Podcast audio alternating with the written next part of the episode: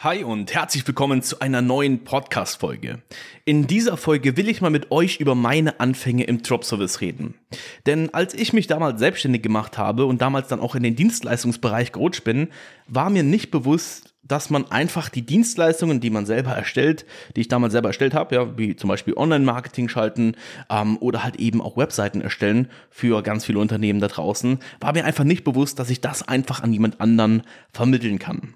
Wenn man sich aber heutzutage mal ganz viele Unternehmen da draußen anschaut, nutzen eigentlich sehr, sehr viele, auch sehr große und sehr bekannte und die du jetzt auch sicherlich kennen wirst, diese Methode für sich.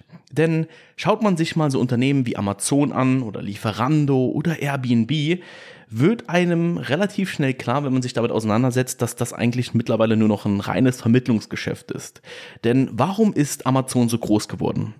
Amazon hat äh, natürlich zur damaligen Zeit auch viele eigene Produkte gehabt und hat sie halt eben dann auch versendet.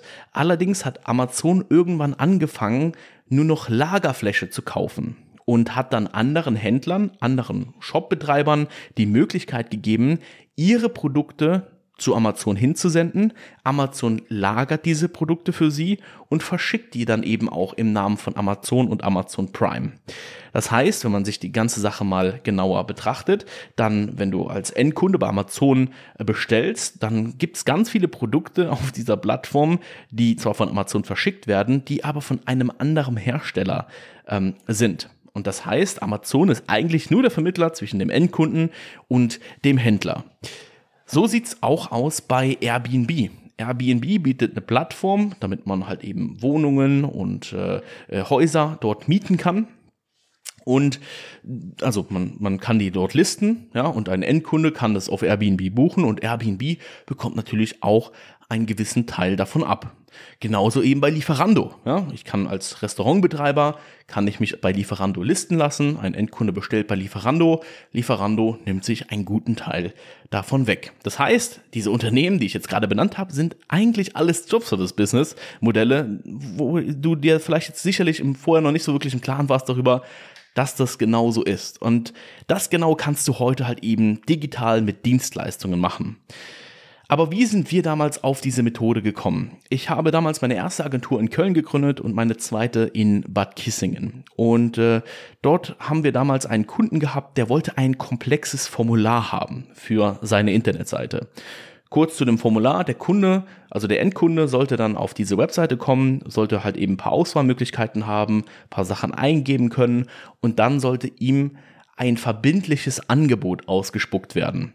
Und ähm, wir wussten damals nicht, wie wir es hinbekommen. Wir haben uns der Sache trotzdem angenommen, wussten aber nicht, wie wir es hinbekommen, weil es halt ein komplexes Formular war. Ähm, uns war klar, dass wir irgendwie jemanden brauchen, der das Ganze programmiert. Und so bin ich damals einfach, es war relativ spät abends, ich erinnere mich sogar noch an, an diesen Abend, bin ich einfach mal auf Fiverr gegangen.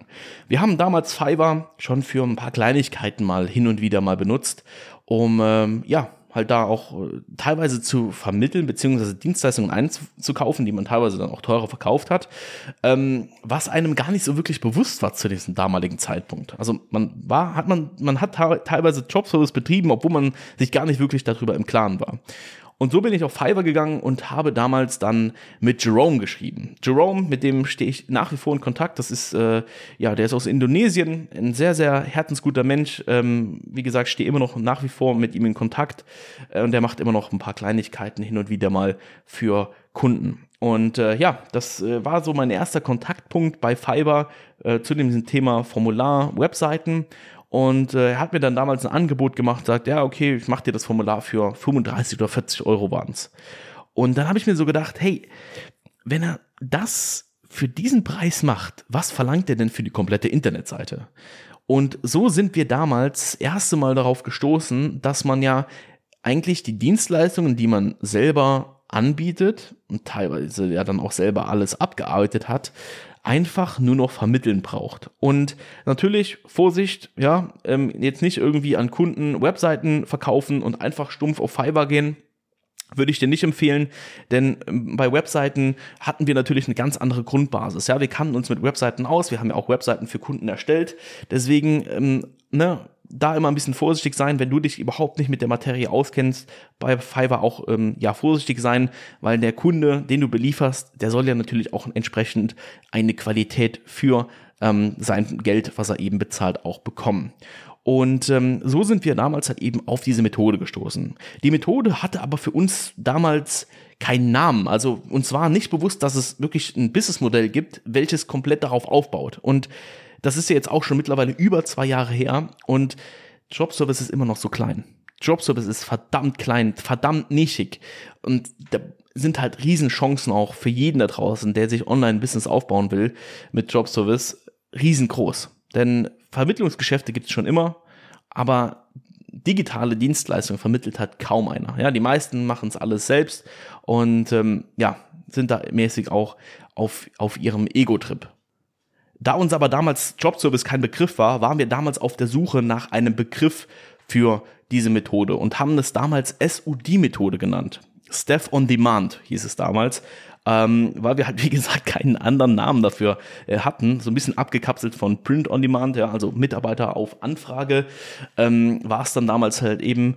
Und äh, ja, haben das halt eben wirklich von, von jetzt auf gleich auch entschieden, nachdem wir bemerkt haben, hey, das Ganze funktioniert, haben wir wirklich auch von jetzt auf gleich alles umgestellt und haben wirklich nur noch äh, Freelancer dafür ähm, organisiert, für diese Aufträge auch abzuwickeln. Und äh, ja, es ist mittlerweile echt ein, ein riesengroßes Ding geworden. Ähm, es gibt so viele Leute, die sich damit schon ein Business aufgebaut haben äh, und damit auch echt gutes Geld verdienen.